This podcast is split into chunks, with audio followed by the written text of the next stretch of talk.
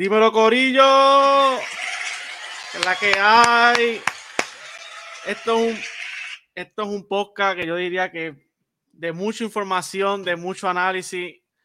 Y para mí es algo bueno porque me acompaña Gadiel, alias El Gat, que tiene su propio contenido. Y bienvenido al Dijoso Análisis. Saludos, brother, saludos, saludos a la gente de Hot Zone. Ahí son siempre ahí dando buena información y buenos análisis con el corillo en el panel. Muchas gracias, Gat, y para mí es un placer por, venir aquí y aceptar mi invitación. Y número dos, porque mientras íbamos conociendo, nos dimos, la, nos dimos cuenta que compartimos el mismo equipo, compartimos muchas similitudes sobre el equipo que seguimos. Y Así que venimos a analizar lo que está trending ahora mismo en las redes sociales hace unos varias horas, porque ya empezaron el play y ya la gente va olvidando poco a poco. Pero hace unas varias horas, los Dallas Mavericks eran trending. Aquí el título es ¿Somos la vergüenza de esta temporada? ¿Qué te opinas, Kat? bueno, eh, a nivel de la liga entera, tú me dices. Sí. Bueno, está, buena la pregunta. A nivel, a nivel de la liga entera, eh, yo también tenía por ahí bien fuertemente a los Lakers, pero como los Lakers al final enderezaron, porque de los Lakers pues, habían bastante expectativas, pues tengo que, yo creo que me atrevería a decir que sí, que ahora mismo, este, porque de los equipos que no, que no entraron, nadie contaba con San Antonio, con los Hornets. Mencioné Portland por ahí, pero no se compara con Dallas pero no tenía las expectativas que tenía Dallas. Yo creo que sí, yo creo que lamentablemente voy a decir que sí. No, yo estoy de acuerdo contigo, quería escuchar tu opinión. Para mí son la vergüenza, porque es como tú pensaste la palabra expectativa. Cuando surgió el cambio de Kyrie Irving, y antes de Kyrie Irving, Dallas no podía quedar fuera. Dallas no tiene equipo para quedar fuera. Yo, por lo menos en mi análisis, lo tenía sexto a quinto lugar, para serte sincero. Y con el cambio de Kyrie Irving los tenía igual porque el que ve los juegos de Dallas dice, ah, ahí está Kyrie Irving, una superestrella o estrella o, un jugador que mucha gente cataloga como un score elite, mejor, un mejor, para muchos mejor manejador de la liga. Pero como vemos de anteriormente, Kyrie Irving ofensivamente es bestial. Pero Dallas ofensivamente no tiene problema. El problema de este año fue la defensa. ¿Y qué tú opinas sobre que, mucha gente cataloga como el, cambio de Kyrie Irving, culpa de Kyrie Irving. No, mano, eso, ahí yo siempre sé cuando alguien vea los, los juegos de Dallas, cuando oigo ese, ese análisis, porque todo el que le, lo que le gusta eh, es hacer análisis de, de, Dallas en base a novelas, en base a narrativas, en base a lo que te diga Skip Bayless o, el, o el payaso de turno, pues, pues entonces mano, me parece que lo que está haciendo es, que, que, quiere ser cool. Quiere ser cool. Pero si cuando yo he visto, porque los he visto, gente que te hacen análisis de los Mavericks y tocan los puntos, que tú y yo sabemos cuáles son los puntos débiles de Dallas, ahí tú te das cuenta cuando, cuando estamos hablando con alguien que sabe de Dallas. Entonces, la pregunta que tú me haces de sobre eh, si creo que Kyrie es el culpable, mira, eh, definitivamente Dala tiene muchos problemas y el menor de sus problemas es Kairi. Kairi tuvo, para que la gente tenga una idea, desde que Kairi llegó a Dala, que si no me equivoco creo que jugaron, jugó en Dala 20 a 25 juegos por ahí. Eso así. Eh, un, plus minus, un más menos, con Kairi en cancha, Dallas tuvo 96, eh, positivo 96. En ese lapso de los 20 o 25 juegos que él jugó, con él en cancha, casi tuvieron un positivo 100 para un equipo que perdió más de lo que ganó. Porque un positivo 100 es normal. Cuando tú tienes un trabuco que le da pelas a todo el mundo, ahí medio mundo tiene positivo tanto, positivo. Así. Pero cuando tú tienes un equipo que pierde casi constantemente todos los días y este jugador está positivo, mi hermano, es que, es, que no hay break, no hay por dónde cogerlo. Otra cosa, el tipo promedió 27 puntos, 5 rebotes, 6 asistencias, 510 del field goal, 92, eh, digo, perdón, 39% del triple y, 95% del tiro libre, que son un 50, 40, 90 con un plus minus como el que él tuvo. Y con los juegos que ese tipo tiró en los cuartos quarters, que fue el rey del cuarto quarter esta temporada, que los pocos juegos que ganamos fueron porque se volvía loco en cuarto quarter, como le hizo a Sacramento, como le hizo a los Lakers, eh, como le hizo a Sacramento dos veces. Porque eh, exacto, en Sacramento y en Dallas. Exacto, que eh, el, problema no, no va por ahí. El problema de Dallas, ahorita no sé si lo vas a tocar o quieres que te lo toque ya. Sí, no, este, como tú desees, podemos, sabes que este, este, es un tema que ambos queríamos hablarlo y seguimos por ahí para abajo dándole, porque es lo que la gente tiene que oír, porque mucha gente ve la otra cara la moneda, la que te vende la narrativa, ah, Kairi, el tóxico, como todo el mundo sabe que Kairi ya tiene un expediente, no, no, puedo taparse la mano, el Kairi tiene un expediente malo en cuestión de franquicia, de palabras, todo el mundo sabe que cuando Kairi vino para dar la, primero que, que, lo primero que a mí me dijeron fue, mira cómo es la cosa, Kairi, tú me estás pensando todo ese artefacto que tiene él, todas esas virtudes, y cuando Kairi que yo andaba, todo el mundo me dijo, cuidado que se vaya, así, de, así lo tienen a Kairi de valor. Cuidado que se te va y, lo que, y no pisa un joven Dallas. La prensa, él va a ser un Laker. Él va a ser un Laker y no, pisa, y no había pisado ni un joven Dallas. Así que eh, yo no puedo, yo, yo concuerdo 100% contigo. Kyrie, Kyrie no fue el problema en Dallas. Yo quiero que para mí, añadiendo, mucha gente dice ah, que, que, las piezas que se fueron, pero antes de, de Kyrie Irving, Dallas defensivamente era malo. Yo recuerdo cuando Luca Doncic se lesionó, que quiso intentar donkear a Valenciuna. No sé si usted recuerda esa, esa vez que los Pelicans estaban ganando casi por 20 y pico. Luca Doncic sale del partido porque obviamente se, se lastimó el talón, porque cayó feo. Le dimos la bola a Dingui porque obviamente Dala sabe que después de Luca va Dingui y antes de eso no tenía otro manejador porque perdimos a Bronzo, que es otra historia. El partido estuvo tan errático defensivamente tan errático ofensivamente, que es nuestra virtud, que yo dije, wow. ¿Y dónde está la narrativa que, que Luca no pasa el balón, que Luca no le deja el, el, equipo jugar? Cuando él se fue en tercer cuarto, el juego estaba abierto y el juego se acabó estaba ganando por 4 o 6 por ahí. ¿Dónde viene la narrativa que Luca Doncic e, e, Irving son los culpables de todo lo que está pasando en Dallas? No, y mira, para añadirte, eh, porque la gente le echa la culpa a la dupla, a las dos estrellas. Eh, desde que Irving entró allí, en, que el juego que se jugaron juntos, Luka Doncic y Kyrie, ellos terminaron primero en offensive rating con, en esa lapso, esos juegos que jugaron con un 123, perdón, 121.3 eh, de offensive rating. ¿Sabes? Cuando a ti te dicen, no, que si yo sabía que esos dos no iban a funcionar porque nada más hace falta una bola, la gente tiene que entender que Irving venía de jugar con LeBron, que necesitaban la bola en la mano todo el tiempo y fueron exitosos. Irving venía de jugar con James Harden, que necesitaba la bola en la mano y estuvieron a una dobla de tobillo que le hicieron a Kyrie en aquella serie de Milwaukee de ganarle la anillo. O un pie, o un, o un piececito, porque después, exacto. Que él, ha sido exitoso con jugadores que necesitan la bola en la mano todo el tiempo. A mí eso nadie, nadie me lo, me lo me lo puede discutir. De hecho, Kevin Durant es un tipo que necesita mucho la bola en la mano para ejecutar. Y, y mira, este año ellos estaban barriendo un momento dado a la temporada. 12, 12, victorias corridas tenían un momento dado antes, antes que impidiera el cambio. Exacto, 12 victorias corridas y 18 en 20. En un lazo de 20 juegos, que fue desde que llegó, ganaron 18. Aquí el problema no era ese, porque si fuera ese, la ofensiva Dala no fuera la mejor. Era la mejor cuando llegó. El problema es lo que tú dijiste, la defensa. Y la defensa venía mala desde, como tú dijiste ahorita, desde antes de Kyrie, porque te voy a poner una estadística que tengo aquí, porque después se lesionó Kleber, que tú sabes que Kleber era como el ancla defensiva de Dallas. Uno de los anclas, sí. Antes de que se lesionara Kleber, que eso fue mucho antes del traspaso. ajá, y tenía, para diciembre. Y tenían a Finney Smith en el equipo, que es su mejor, era su, mejor win defender. Dallas estaba como quiera número 20 en defensive rating, 20, con Kleber y, y con Finney Smith. ¿Sabes?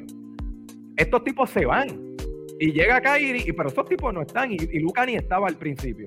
A lo que voy con esto Luca faltó como cuatro juegos cuando Kyrie llegó por ahí. Exacto, y, y, ellos ganaron esos juegos. Ellos le ganamos, le ganamos a Utah en Utah. le ganamos a Sacramento, a los Clippers en los Clippers, que ese fue el debut de Kyrie, no sé si te acuerdas. Ajá. el que se lo acabó a Leon de un canasto de la esquina ahí. Sí, es correcto. Después le ganamos a Sacramento en Sacramento, que Sacramento venía de un montón de victorias que no perdía nunca en Sacramento. Nos lo ganamos allí sin Lucas. Y después al otro día perdimos en overtime, que ese que llegó Lucas. Y después de eso fue que empezamos, ¿verdad? Que, el debacle, sí. Ahí empezó más o menos empezó el debacle por ahí. El debacle. Dallas perdió muchos juegos, pero muchos juegos por dos puntos, por tres puntos. Que, que, brother, si se dijera que es que los barrían, no. Con ti que no haya defensa, con ti que no haya rebote, siempre se acababan el. Es que al final no, no, si no tenemos de, nada, porque no estábamos defendiendo, y ese es el problema. Lo que te iba a decir es que mientras estaba Clever y Finney Smith, éramos malos, éramos de los 10 equipos más malos defensivamente.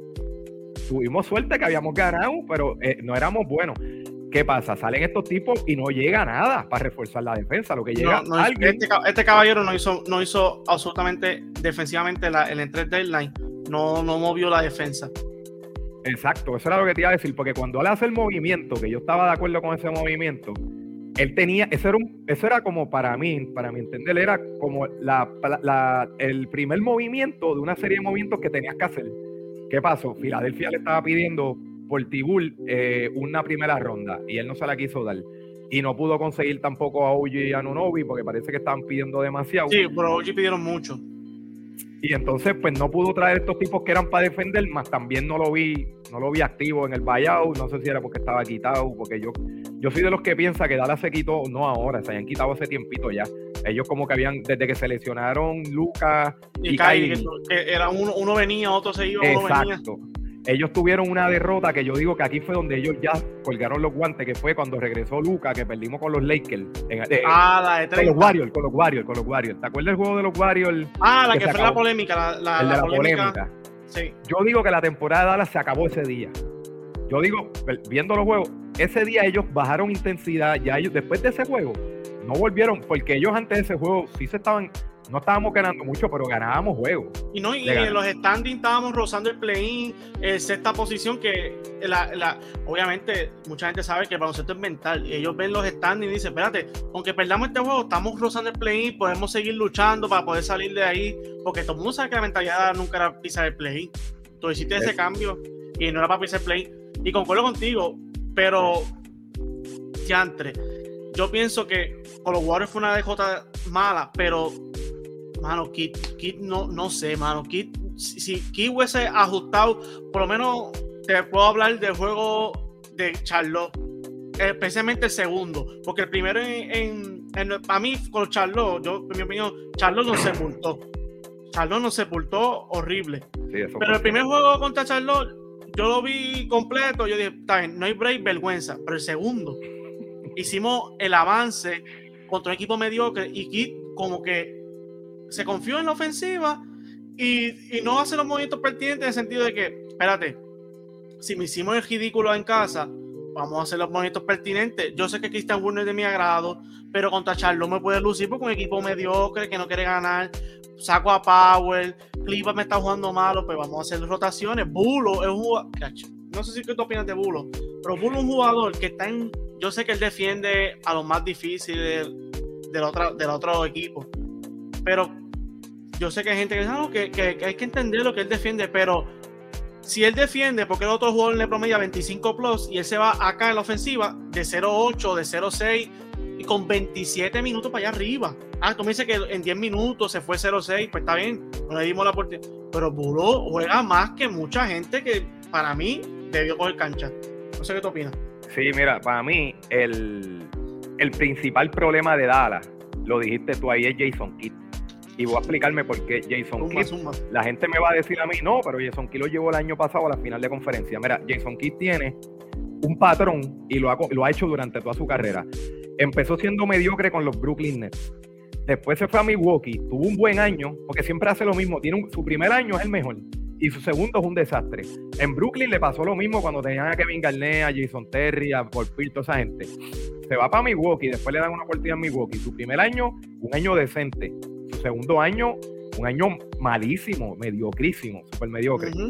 Después se va para Dallas, tiene un buen año, tiene un año decente, su segundo año mediocre. Eh, a nivel de, de dirigente, mira, cuando Dallas pedía tiempo, yo no veía pizarra Jason Kidd, yo no veía pizarra, yo lo que veía aquí era eh, que los dos caballos improvisaran, eso era todo, siempre era lo mismo. Entonces yo no veía jugar, era rara vez que tú veías que él, que él pidiera un timeout y que, y que tuviera una jugada de verdad de pizarra. Que tú y, la jugada de este, y la jugada de este back para acabar ya, ya estaba más leída que el día. leía. Entonces, él abandonó los esquemas defensivos que tenía el año pasado. Él abandonó, las rotaciones las empeoró, porque si tú sabes que ahora mismo tiene un problema en defensa y sobre todo en rebote, ¿por qué tú le das tantos minutos a, a, Dwight Powell? El problema no es Powell, el problema es Kid que lo mete a jugar tanto tiempo. Porque, claro. Porque un dirigente normal lo hubiera mandado al carro y metían a este, a. A Magui. A Magui o a, o a Wood, a cualquiera de, cualquiera de los dos. Cogía más rebotes y eran más grandes, podían defender más que Powell, aunque. Y lo mismo con Atlanta. Magui no fue la gran. ¿Sabes? Magui no, vino como que a cambiar el juego, pero literalmente cambió el juego, podemos decirlo también. porque mucha gente, que, que. Pero Magui no, yo entiendo que es que mucha gente me estaba diciendo, ah, ¿por qué no pone a Magui? Es que al principio de temporada Magui fue un desastre. Magui lo cocinó todo el mundo, pero yo entiendo que cuando llegó Irving, Magui como que trabajó más en su juego y dijo aquí, Kid, por mí tú firmaste, me diste tres años, dame la oportunidad. Y yo vi con Sacramento que se fajó bastante. Yo lo vi con Atlanta que se fajó. Y el problema Magui es como, como me está pensando con Power. A Magui tú no puedes darle muchos minutos. Tú tienes que saberlo jugar. Magui a los 10 minutos hace un error o dos, sácalo, descansa, viene otra vez, Magui, estamos perdiendo el rebote, ven otra vez. Porque Magui es un spark energía, un centro energético, no es un centro de calibre de empezar. Pero como para la gente que no sabe, Magui firmó en Dallas porque aquí le prometo que iba a ser el centro iniciador de Dallas. Obviamente no resultó. Lo que vieron el juego de Dallas al principio, Magui fue dominado hasta por Valenciuna y no te quitando a Valenciuna, pero Magui es más alto que Valenciuna, brinca más. Yo creo que Valenciuna es más fuerte. Pero con todo y eso, Magui para mí, concuerdo contigo, hacía más trabajo que Power y intimidaba más por la altura. Exacto. se durmió en los, laureles, pero feo, feo, feo. Tú con solamente ver a Magui allá abajo. Ahí está, saludos. Debió estar a la jotación, ¿viste eso, eh? está brutal. Eh, con ver a Magui allá abajo, por más loco que sea el tipo, tú lo piensas dos veces antes de tirar y eso nada más ayuda porque intimida y, y, como tú dices, no es darle 30 minutos a Magui, pero tampoco le puedes dar 40 o 35 minutos a Power. Power es un, un power forward que lo estás poniendo de centro. Y mira cuál es el problema del hombre. El tipo no rebotea. El tipo no defiende y el tipo no mete la bola. Entonces está haciendo cardio. Es lo que porque está haciendo. Porque hace buena cortina. Cardio tiene sus puentes aéreos, pero eso te lo puede hacer. Eh, entonces, mano, tú tienes a Woody y a Maggie que por lo menos te podían levantar los brazos y molestar y evitar que penetraran tan fácil, porque es que no, era, era como una machinita, las penetraciones eran una detrás de la otra. Y entonces, si ya tú tienes a dos superestrellas que son bien ofensivas y que no son destacados en, defensa y que lo pueden hacer, porque yo he visto a los dos defender cuando han querido, este, tú tienes que saber que entonces tú tienes que darle énfasis en defensa a los otros tres jugadores. Pero si entonces tú vas a poner alrededor de Luca y de Kyrie vas a poner a Powell, que no defiende. Porque lamentablemente no, tiene el físico para meterse con los centros. Metes a, a, a que se supone que era nuestro mejor defensor y como tú mismo dices, lo estaban rostizando todo el mundo. Y el otro que estábamos teniendo en el regular, ¿cuál era? Este... Green, cambiamente Green. Ah, Green, Green. Eh, Green tuvo después, Green a mí me gustaba Green, pero después Green como que dio un bajón. Cuando llegó eh, Irving, bajó. Y los primeros juegos jugó brutal con Irving. Estaba jugando brutal, brutal. Él vino a darle bajón como, como a las dos semanas después de eso. Fue que, dio como un bajón. Y ahí fue que, entonces tienes, tienes a Hardy, que está demostrándote que es un caballo y no le das minutos. Es increíble. Un tipo que te mete, que te mete bola y sin miedo. Un chamaquito de 20 años sin miedo. Obviamente, y vuelve otra vez, que no defiende. Pero chicos, tú tienes una jodación que no defiende, olvídate, que él, eso es algo ilógico. Ah, que no, Hardy es bueno, pero no me defiende. Chicos, tú tienes a Luca que no defiende. Irving no es el mejor. Lo, lo, todo el mundo lo, por ahí mismo se pasa por la piedra. Powell no es un cono, se lo vacilan. se lo vacilan. El Cliva, las piernas ya no eran las mismas de Cliva, no eran las mismas. No eran Cliva estaba lastimado. Cuando llegó, tú sabes, no estaba jugando. Bueno, yo, tuvo su momento. tuvo su momento porque esa victoria con los Lakers quedó brutal. Le dañó los Lakers, los Lakers gracias a esa victoria están en el play, si venimos a analizar bien. esa victoria, ese canasto que Irving, a Irving lo galdió el equipo entero porque venía a meter un montón corrido. Y yo, yo, yo estaba viéndolo con un pana, yo le dije, el último tiro, yo no lo hago con Irving en este juego me van a llamar loco. Yo lo hago con el eh, Bertans. Yo meto a Bertans y que Bertans zumba un triple y que acabe esto de una vez por todas, porque ese tipo solo no falla. Y como todo el mundo va a guardiar a Irving, porque había, estaba tan caliente que le iban a caer arriba a todo, pues efectivamente lo hicieron así, pero en vez de Bertans lo hicieron con Clever. Con, con Clever. Digo, yo imagino que la jugada no era esa, era Irving acábalo, pero como Irving identificó que tenía todo el mundo. Inteligentemente, sí. Se, pues se la pasó, porque obvio, el eh, la jugada tiene que ser, ustedes se quedan en la esquina. Si lo doblan, esperen el pase y suman el triple a ver qué pasa. Y pues brutal. Pero fuera de eso, mano, eh, Cliva bajó el nivel también defensivo, los rebotes. Mira, yo tengo un screenshot. yo tengo un screenshot que creo que fue contra, ah, contra Miami. Contra Miami, si no me equivoco. Es un juego doloroso, mano. Contra Miami. Ese día no jugó a Deballo. ¿Y tú sabes cuántos rebotes ofensivos cogió Dallas? En ese juego, en el juego entero. Como seis. Uno. Ah, para allá. Uno. Yo tengo el screenshot de aquí, yo solo puedo enseñar que, a todo el que quiera, muchacho. Un rebote ofensivo. En un juego de Miami que Miami no destaca por rebote, ayer lo aplastó Atlanta. Atlanta se lo vaciló. Atlanta se lo vaciló en la rebote. Capela se lo vaciló. Y nosotros jugamos con ellos sin Adebayo. A ellos los partieron con Adebayo en rebote y, y, nosotros hicimos ver al centro ese blanquito de Miami como si fuera A eso iba. Eh, eh, yo, dije, yo juego, yo dije, nosotros tenemos una habilidad de hacer jugadores como Mark Williams, el de Charlotte, promedió 16 rebotes en 3 cuartos. Codicel era, era Jaquín Blanco. Codicel, ese mismo. 20 puntos, Codicel el 20 puntos y 10 rebotes. Yo me quedé con la boca abierta. Entonces, aquí ve eso y no pone a Magui. entonces, yo tengo que escuchar las narrativas por ahí de que estamos uh. perdiendo por Luca y Kairi. Pero ¿qué tienen que ver Luca y Kairi con que el equipo coja un rebote y con que el equipo no defienda a los hombres grandes del otro equipo los hagamos ver Hakim Olayo o Will Chamberlain? Ellos dos no están. ¿Tú no traíste a Irving para parar a un centro? ¿Tú no traíste a Irving para eso? es que.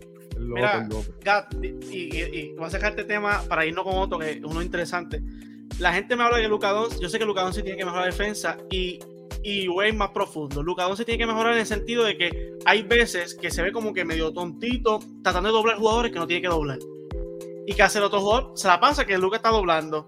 Y efectivamente son tres puntos.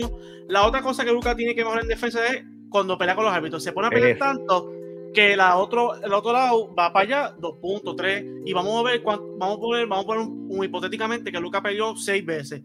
Seis veces por dos, seis veces por tres cuánto estamos dando puntos que Luca está. Pero el año pasado Luca defendía.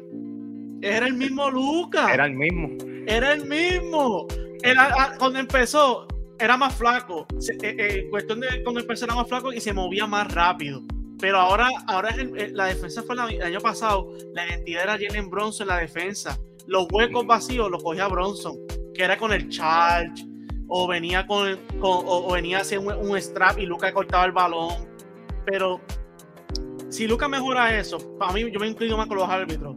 Que eso ya para mí, personalmente, como fanático de Dallas, eso a mí no, no me genera satisfacción porque estamos perdiendo posesiones estúpidas por, por pelear. Hay veces que tiene razón, pero mucha gente, ah, que Luca me defiende, que Luca. Pero tú quieres que. Tú me hablas a mí como si Luca fuera un two-way desde que entró a la liga y bajó de nivel feo. Luca nunca. Ese, yo sé que tiene que tener presencia y, tiene que rebajar un poco, y pero mi gente, no vamos a ver un Luca a nivel de Kawhi, Tatum, bueno, no sé por qué dicen Taylor, porque Taylor nunca defiende el mejor jugador, siempre lo coge Brown, lo coge Smart. Nunca vamos a ver como a Gianni. La gente lo quiere ver y con todo y eso que no defiende, se promedia 32, 12, 9 y vacilando. Y, ah, y a 2 millas por hora, porque así mete la bola él, a 2 millas por hora. Yo lo único que le, que le diría, que me gustaría ver de Luca para el año que viene es eso, la madurez a nivel de pelear con los árbitros, porque a veces cuando él se queda peleando, el otro equipo baja. El otro equipo baja y, nos cuesta, y nos cuesta, y eso, eso tiene que ir mejorándolo, eso yo solo lo critico. Pero fuera de eso, yo no le voy a pedir a Luca nunca que sea un Lionel, porque tampoco a Lionel yo le puedo pedir que cargue un equipo como lo carga Luca, porque Luca te, Luca te hace cosas que no te hace un two-way player tradicional de toda la vida, como un Paul George o un Lionel, porque Luca te mete la bola, también pasa, te rebotea. Estos no, estos te meten la bola y defienden. Pues está bien. Y yo no le voy a pedir eso a Luca. Fíjate, mencionaste la palabra como que pasa, te refieres al IQ, ¿verdad? El IQ. Yo tuve un debate que alguien me dijo a mí que Luca no tiene IQ porque el IQ de Luca es cuando está fallando la pasa, la empieza a pasar. Nah, pero es que, es que, mano, si el pase es la movida inteligente, hay que hacerlo. Es más, te voy a decir más, a veces Luca peca de, al revés de lo contrario. A veces cuando se está acabando el juego, te suma el step back de allá abajo eh, y se olvida de pasar la bola porque la tiene que tirar él. Ahora que tiene a Irving a mí, a mí me gusta más en el clutch que se la den a Irving, porque Irving claro. es, un, tipo, obviamente, es más rápido, tiene más manejo. Y Irving, no, eh, primero que tiene el instinto asesino, lo ha tenido toda su vida. Y segundo, que él identifica cuando él no la puede tirar en la, en la, en la pasa, en la pasa. Y ahí Lucas, si la coge Lucas, la va a coger sin explicar de gente que tiene encima y Lucas te va a clavar. eso, eso, eso, es un esquema que, que debe implementar Dala, que Lucas va un poquito más off-ball. Yo sé que eso no es algo, pero lo intentaron y estaba dando resultados. No lo intentaron como yo quería, que eran más posesiones, pero lo estaba dando resultados. Lucas estaba jugando un poquito más off-ball. Pero mira que si la que te traje el punto, mucha gente dice que Lucas la pasa cuando está, cuando está fallando. Pero ¿qué culpa tiene Lucas que, que Hardaway se vaya un juego 10-10, después 2-10, después 3-15, después Puro un juego mete 3 triples cogidas, después juego falla 6, después Cliva falla 5 cogidas?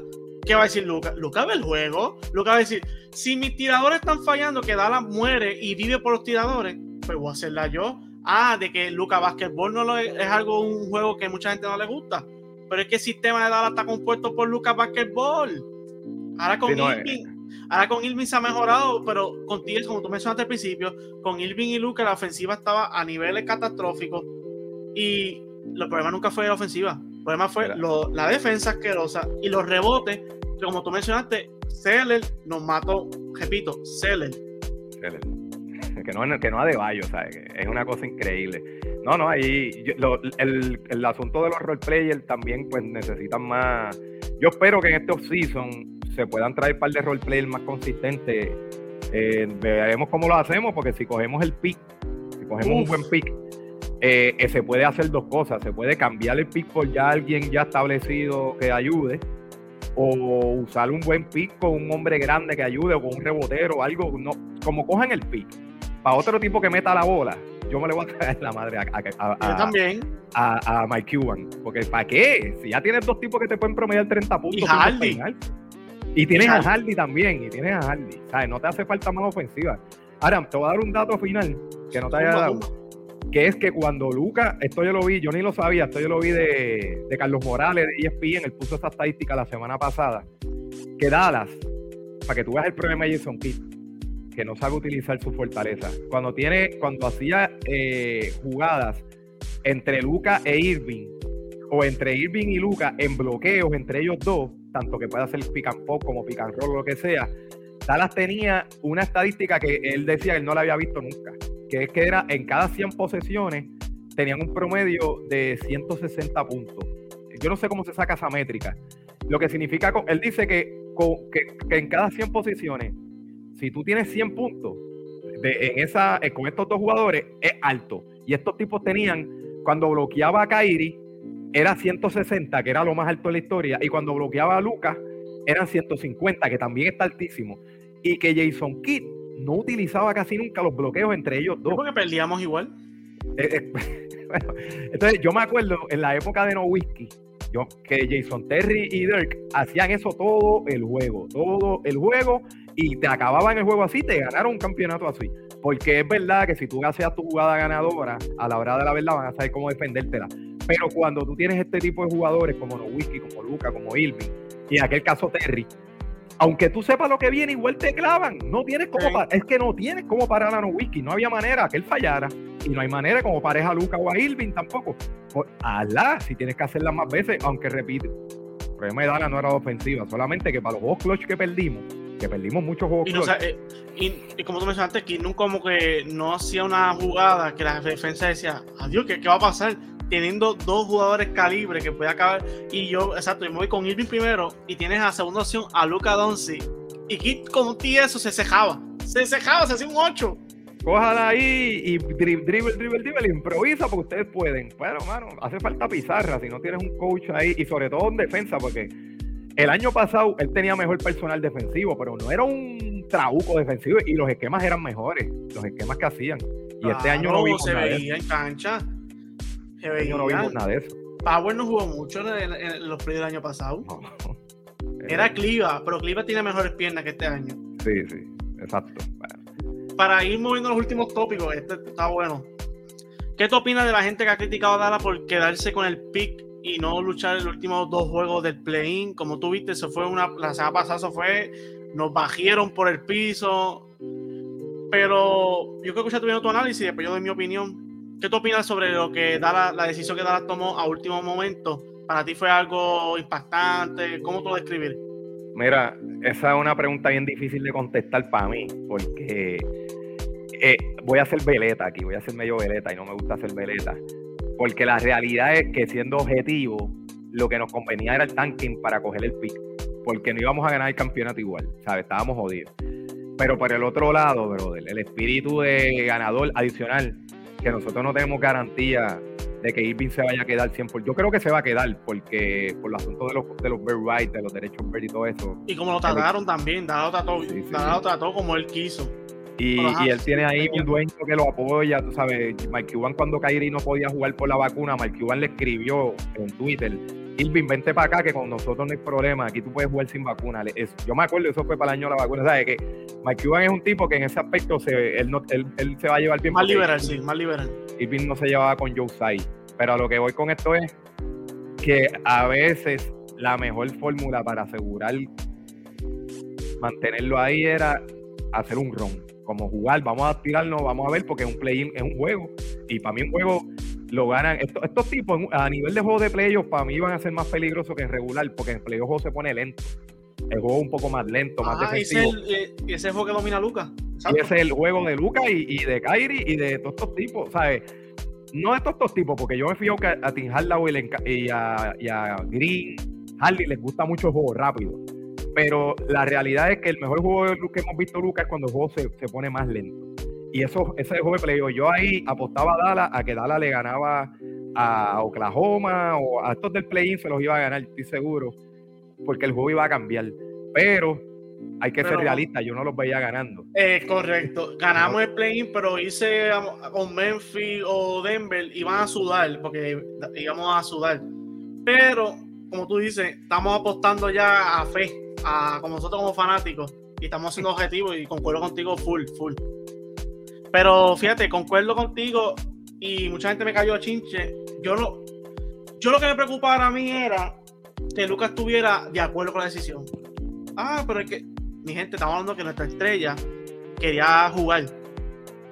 Y si la tomó esa decisión de momento, porque todo el mundo sabe que, como tú mencionaste al principio, con Sacramento nosotros jugamos como si fuera modo playoff. Después al otro día que fue, creo que fue dos días después, que el otro día ganó Oklahoma a Utah. y Chicago, que, nos quitamos. Y, da, como que tomó la decisión, y ese jueves Viernes Santo, da hizo, espérate, ya Oklahoma le ganó a Utah, tenemos que seguir ganando y ganando. Tenemos los odds que se dicen, las, las probabilidades son mejores que darnos. Yo dije, espérate, si esta decisión, Lucadón si está de acuerdo, porque Irving un jugador que le va a dar lo mismo. Después que tú hables con él, no le quites su espacio, eh, él, va a estar de acuerdo. Sí, se había lastimado el tobillo, le pisaron el tobillo. Exacto, él, quería un descanso. Él lo, había, él lo había dicho un par de veces en la prensa, que está jugando para poder sobrevivir con Dallas, para que Dallas sobreviva al standing. Y Lucas sí lo dijo ahí en, los últimos minutos de, de esta temporada. Yo al principio no estaba de acuerdo, pero cuando uno ve, como tú mencionaste, uno objetivamente va viendo, este, el pick nos, conviene. Ah, pero si quedamos fuera, que la probabilidad ahora mismo es 20% que el pick sea fuera Vamos a, vamos a quedar más feo en la foto. Ahí, sí, ahí sí que nos va, es que si nos pasa eso. Es que, es, es que, la, es que yo, yo me río porque, tú, también te río porque Dara es, es, un equipo que si hay que hacer historia, cuenta con nosotros, que nosotros vamos a hacer historia. si les pasa eso. Bueno, pero también tenemos un 14%, un 14 si no me equivoco, de las de, de, probabilidades de coger las primeras tres. Sí, eso es correcto. Y, y el restante es de la 10 ahí. Pero contra, tenemos un 80% de probabilidades de que Claro, claro. eso se sabe en mayo, en mayo, mi gente. Que estar pendiente a eso. En mayo se ya mismo, exacto, eso ya mismo. Sí, ya mismito. Y para ir cerrando, ayer el Nico Harrison, tú sabes quién es Nico Harrison, con Mark Cuban. Ayer Nico Harrison habló en la, la prensa, como despidiéndose de esa, como cada dueño hace, que se despide, contesta las preguntas. Y él dijo lo siguiente, que lo tengo aquí, lo podemos, lo ir buscando para dar la, la, cita correcta. Y quería saber tu opinión sobre eso, Kat. Nico Harrison él dijo: Creo que Luca y Kyrie trabajan bien juntos. Creo que son los jugadores que los rodean. Esa es la parte que tenemos que trabajar en este verano. La verdad. yo, yo, puse abajito, grandes cambios vienen en Dallas, como todos sabemos, ya Nico Harrison tiró pero yo espero, antes de dejarte, yo espero que esta vez no hablen y lo hagan como hicieron. Hablaron, hablaron y firmamos marca aquí. Exacto. Es que, mira, eh, lo más difícil de una franquicia es tener el pilar en donde tú vas a, de, donde tú vas a partir. Ya Dala tiene, no uno, tiene dos pilares, que es la parte más difícil. Tú tener las estrellas es la parte difícil. Ahora la parte más sencilla es rodear estas estrellas estrella de role players. Yo entiendo que él está pensando eso mismo. Mira, ya yo entiendo que ya yo tengo aquí las piezas de las cuales podemos partir. Ahora lo que nos toca es eh, rodearlo de los complementos específicos para ellos, porque estos dos, al no ser jugadores defensivos, tienes que darle mucho énfasis a los próximos tres que lo vayan a acompañar en el cuadro, en el cuadro que sean defensores los tres. ¿Por qué? Porque si te pones a, buscar tipos que sean más de el estilo Tim Hardaway y, el estilo eh, Green, pues, pues, mira, nos estamos defendiendo. Estamos apostando a meter 140 todas las noches. Yo creo que el, balance perfecto estaría en conseguir un buen rebotero, sea centro o sea power forward, y un buen alero, esto muy que nos ayude. Que eso, nos hace falta, mano. Pues, lamentablemente lo teníamos en Phoenix, pero no, no se puede, pero ahí en el draft podemos conseguir gente así. Que yo creo que las palabras de él son, son acertadas. Este, lo que hay que trabajar es en el alrededor. Yo no sé si podemos salir ya del contrato de Bertans, que es bien fuerte. No sé si ya. Pero le quedan dos años, Ley. Ah, pues cuando, porque si te queda uno, le puedes dar. Es que los, agentes libres en Dallas son Dwight Powell, Christian Wood, eh, Marquis Mori, Kyrie Irving, y si no me equivoco, hay otro más, porque son seis, eran seis. Powell, Kyrie Irving, Christian Wood, Marquis Mori, y creo que son ellos lo que está gente libre. Ah, y Pinson, Teo Pinson. Y Pinson. Pues mira, ahí tienes nómina. Bueno, obvio, se te va a trepar si renuevas a Kyrie, pero, ahora mismo tú te, tú, te, puedes conseguir algún rebotero y algún que que es, es, hipotético porque no, no sé, la probabilidad de que pase son bien pocas. Pero tú sabes que me viene a la mente rápido, rápido, Bruce López. Bruce López es la adquisición perfecta para empezar con el pie derecho esta agencia libre. Un centro que te defiende, te extiende el piso, tira bien, no tiene que tirarte 25, juegos, 25 tiros como tus estrellas. Ayuda a, a, los rebotes. Hay que, hay que soltar la torta y primero hay que, como tú dijiste, salir de los contratos de, de, de Bertans, que son grandes tiene que Holloway, yo leí que Holloway y Bertán son los contratos que hay que estar mirando. Inclusive vi que hasta Clever se podía ir por ahí mismo. Pues mira, yo creo que si logran salir de esos campos, hacer algún cambio con esos jugadores de estos equipos que están en reconstrucción, que aceptan esos contratos tóxicos con tal de que, de, ¿verdad? De, limpiar nómina en un año o en dos, yo creo que pues, si conseguimos algo ahí, a mí me vienen a la mente estos tipos reboteros que sean baratos, o defensores, el, el biombo, el biombo, de Sons, bueno. Y, ahí mismo Tori Craig es otro jugador excelente de ahí mismo, alero. Inclusive, mano, un veterano como Dwight Howard te puede ayudar que lo sacas por un mínimo, que lo tengas ahí en un mínimo que no te cueste tan caro, que te pueda venir ahí a dar defensa y rebote. Lo va a hacer mejor que Wood a nivel defensivo, eh, porque tú no necesitas mucho punto. O un Whiteside que está aquí ahora matando la línea en Puerto Rico cogerlo para, los rebotes. Claro. Eh, eh, pero tenemos una season bien, bien, pero de que bien interesante. Y para ir cerrando, yo tengo, te tengo dos, como aquí decimos, nosotros tenemos como un segmento que siempre hacemos preguntas controversiales, pero con una sola respuesta. Por ejemplo, yo te pregunto cierto o falso de tal cosa y tú me dices cierto o falso y se llama The Hudson Spin Around. Voy a aquí buscarlo, que lo tengo por aquí. Y vamos a hacer, esto me gusta porque va a ser de mi equipo, The Hudson Spin Around de los Dallas Mavericks. Así que vamos a cerrar con esto, ¿qué tú crees? Dale, bye. ¿Te quedarías de los, ¿sabes? De los seis jugadores que mencioné la gente libre de Dallas, ¿te quedarías con cuánto? como que volver, que volvieran a darla. Te mencioné Powell, Mori, Woods, Irving y Pinzón. me quedaría con dos. A lo mucho dos. Irving y si acaso Wood o Irving y es que ni Pinzón, ni Powell, ni. ya, ya. O si acaso uno. pero eh, yo no tengo problemas con Wood, aunque tiene un problema serio de IQ. Yo digo que tiene problema de IQ, pero creo que estamos a tiempo de trabajarlo. y otra cosa, caso de Wood, eh, que no lo dije ahorita, el problema es que eso demuestra que, el, que la gerencia no va de acorde al dirigente. Porque tú le traes a Wood, que fue tu firma grande en los seasons, más el dirigente no le gustaba el jugador, no se lo consultaste, no lo usó, tú sabes. Que si es así y a Jason Kidd no le gusta y parece que lo van a dejar, que es lo que no quería, van a dejar a Jason Kidd. Pues yo creo que yo creo que van a tener que salir de Wood, lamentablemente, porque para tener un centro ahí que no lo quieren usar lo suficiente, ¿sabes? Wood tiene talento, mano. Tú tienes talento. Eso te iba a preguntar si para ti las probabilidades de que Wood se quede en Dallas son pocas o muchas. Son pocas, pocas. Yo él, siendo sincero, con dolor de alma, yo él no le renovaría a Dara. No, es verdad. que lo tratan así. Comiendo banco, este, no sé, no eh, No, es muy triste, yo concuerdo, para mí Kit jugó, le jugó muy, muy frío a él y él no tenía la culpa, porque si tú, eres, si tú sabes que él es un jugador que tiene, carece de algunas cosas, pues vamos a limitarle a las cosas que él carece, vamos a subir todo en la ofensiva, vamos a, a poner una jotación, que él se entiende, sabe, que él pueda, los huecos de él no se noten ese es tu trabajo como dirigente, caramba. Mira cómo él se vio con Magui, de lo más bien que con Atlanta. Exacto. So, para allá, mejor trabajo que hizo quitamos tuyo aquí. ah, Nico Harrison mencionó que Harley va a ser un jugador de rotación o cuidado si empieza desde que empieza la temporada. ¿Estás de acuerdo con eso? yo creo que sí, brother, porque como la tercera voz ofensiva del equipo, yo lo que le diría a Hardy es vamos a trabajar un poquito más la defensa este año y te metemos el juego regular obligado.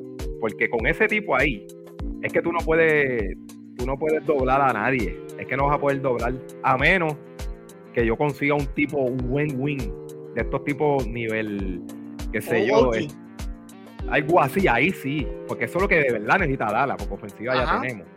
Y ahí sí, pues no hay nada mejor que tener una, una, chispa de la banca, un sexto hombre que cuando se siente Irving o Luca venga sea normal a meter 20 puntos. Que eso lo hacíamos con Jason Terry y nos funcionó de maravilla. Jason Terry, la gente que no vivió esa época no lo sabe, pero Jason Terry era banco, era sexto hombre. Claro, y Parrón, Parrón de 2011 me promedió casi 18. Sí, no, él era un tipo de 18 a 20 tranquilo, pero lo tenían de sexto hombre, jugaba sus 30 minutos como Gino Billy, que venía del banco y hacía eso y eso Hardy lo puede hacer perfecto. Lo puede hacer perfecto. Y el año pasado lo vimos con Dinwiddie. Bronson y Lucas estaban jugando y Dinwiddie venía y, se incorporaba la alineación con tres y después se salía Bronson, después Dinwiddie se quedaba con Lucas, después se salía Lucas y entraba Bronson con Dinwiddie. Se compartían bien la cancha. Exacto. ¿Qué nos pasó ahí? Ahí sí que no sé qué pasó. Este, te pregunto, ¿estás de acuerdo que Jason quizás es nuestro coach el año que viene? No, mano. Jason, que yo digo que es tremendo assistant porque él es un team coach, ya habla con los jugadores y eso, aunque no ha tenido mucho arraigo con, con Wood. Pero como head coach me encantaría que lo, que lo, que lo dropearan, que lo movieran a assistant. De assistant coach él no, yo no le veo problemas a él. Pero no, me espero. Ya Cuban como que dijo que se queda con Kit, vamos a ver. Sí, lo dijo ya. Ya, ya está, hasta, o sea que le envié todo puede pasar, pero hasta la fecha, Jason Kidd es el coach de Dallas. Y... Se le puede dar una, última oportunidad. Tuvo un buen año, un año malo. El año que viene Ajá, está empate, ¿verdad? Exacto. Y para cerrar, ¿qué mensaje tú darías a, a toda esa gente, como mencionaste al principio, la narrativa que tienen de Dallas, que ya mucha gente está gozando? Yo sé que había gente que, y, yo creo que es por Irving, que no sé que Irving tiene tanta gente que se gozaba que se eliminara. Tiene hater que tú no tienes idea. A mí, yo siempre he sido de Dallas, pero yo siempre he tenido mis jugadores por ahí, Rego, Irving era uno de ellos. Y yo me, yo me, yo he visto el hate que coge, el, nivel, tú sabes cuánto, tú no sabes cuántos chats yo estoy, que de lo único que hacen es hablar ñoña de Irving. O sea, que le tienen un odio. Yo estoy en uno de que casi dos son de Boston. Que ahí está Luis. Eh, ah, para nosotros. Y muchacho, y él te podrá contar la guerra que se forman allí. Pero es un odio como si ese hombre se hubiera metido con una ex de alguien. Oye, pero pasa la página. Pasa la página. Y entonces, eh, consejo para la fanaticada de Ala, tú me dices. O de, sí Mira, yo pienso que el futuro no debe de ser tan negro, porque ya tenemos la base. Yo creo que con un movimiento bueno más que hagamos, da la vuelta a estar otra vez entre los contenders al campeonato, porque lo difícil lo tienen, mano, que son estos jugadores diferenciales. ¿Cuántos jugadores como Luke y hay en el resto de la liga? No hay muchos. Y, a nivel de playoff, porque tú podrás tener jugadores que juegan bien, que son caballitos, pero que en los playoffs se cagan. El mismo Jokic, Jokic en los playoffs no ha brillado mucho. Eh, y, tiene, la presión este año. Y la tiene, la tiene sí. Que yo creo que no está tan mal nuestro futuro, todo, todo depende del draft, que nos toque ese pick, porque si no nos toca, la cosa se va a poner. Estamos, estamos ahí, hacemos eh, esa narrativa va a estar. Ah, y lo último, que dejen de hacer, dejen de hacer análisis de NBA en base a novelas, viendo a Fanmagul, viendo a Betty la Fea, viendo... No, no, si tú vas a hablar de baloncesto, hablamos de baloncesto, me tienes que decir el porqué de las cosas, no me diga qué es porque no, no hay dos bolas. Es un análisis que a mí no me sirve. Tú me tienes que decir, porque, porque si, si tu análisis es, eso no va a funcionar porque no tenemos dos bolas, pues entonces porque tienes la mejor ofensiva de la liga. La ofensiva fluye. me tienes que, me tienes que criticar la defensa. Si me criticar por la defensa, cojo en serio tu análisis. Si te vas por la ofensiva, no estás viendo los juegos. Y, exacto, y mucha gente se basa también que, ah, que, que, que el récord, pero si miramos bien, ni casi ni jugaron juntos. Pero oye, hasta, el mismo Buki Cousin que firmó hace poco, como mencionaste ahorita, firmó con nosotros, dijo, yo, darás una vergüenza, fue vergonzoso, pero ¿cómo podemos jugar un dúo que no, llegaron a mitad de temporada y con todo y eso no jugaron tantos juegos de los gestantes que habían? Inimitado porque el, trade, cuando hicieron el trade que ganaran 25 juegos, una cuarta parte de temporada y, no estuvieron juntos casi nunca. A lo que voy con esto es que no. Este. Ay. Mala mía, ¿cuál la pregunta que me hiciste ahora? La, lo que de, de la, del mensaje de, de, la novela que estaban dando un mensaje. No, pero te iba a decir algo de ellos dos, de Lucas Irving. Pero, anyways. ah, de la este ofensiva. Que estaban que critican la ofensiva y en la defensa. Sí, no, exacto, pero ya, anyway, fíjate, la cuestión es que el, equipo lo que tiene que trabajar es la defensa. La ofensiva para mí está bien. La ofensiva, lo único que yo le podría mejorar a la ofensiva quizás es un poco de más presencia bajo el canasto, conseguir a alguien que allá va, pero Lucas en el poste es bueno también, que tampoco, que eso no, ¿sabes? Tú lo puedes usar más en, la, en el poste y cuando lo doblen, pan. ¿Sabes? Yo creo que son pocos los movimientos que hay que hacer para mejorar y estamos, estamos otra vez en la batalla. Mark Cuban, deja de hablar, actúa y actúa como, como, como el equipo funciona. Así que, mi gente, hemos tenido un clase de podcast. Gracias a, a por sacarle su tiempo y analizar con nosotros lo que es una temporada triste para los Dallas Mavericks, pero como tú mencionaste, yo digo que estas cosas son buenas para que Mark Cuban se quite la venda y diga, espérate, no es como yo siempre hago, me voy medio baratillo en la agencia libre, ahora tengo que apretar. ¿Y de qué manera? Porque Luka Doncic es joven y, la nueva era de la NBA no es como Dirk, que aunque el equipo estaba malo, yo siempre voy a dar, no importa, a los Kobe, a los Duncan, ya eso, esa era ya terminó. Son bien pocos los leales y Luka Doncic es joven y ahora mismo muchas razones tiene para él decir, me quiero ir de esta franquicia que no se ve como que...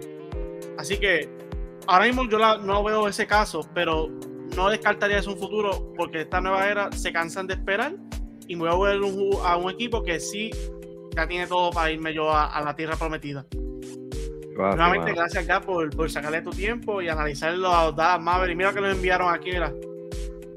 Era vaya. Estaba en Cancún. Es brutal. Nada, es un placer, brother. Este, estás invitado. A ver si ahora cuando active mi canal de nuevo te invito ahí, hacemos un podcast. Yo, el canal mío es Gat Sports, para la gente que quiera pasarse por ahí. Gat Sports, así como lo ven ahí, Sports. Y voy a ver si lo empiezo a retomar de nuevo, que llevo como un mes inactivo. Y ahí este le, le damos, ahora que vienen los playoffs y eso. A ver si claro que sí, cuenta con nosotros, cuenta con nosotros y gracias por sacar tu tiempo. Y mi gente, no olviden darle like y compartir este contenido que fue uno de los buenos. Así que este ha sido Dijoso Análisis. Nos fuimos.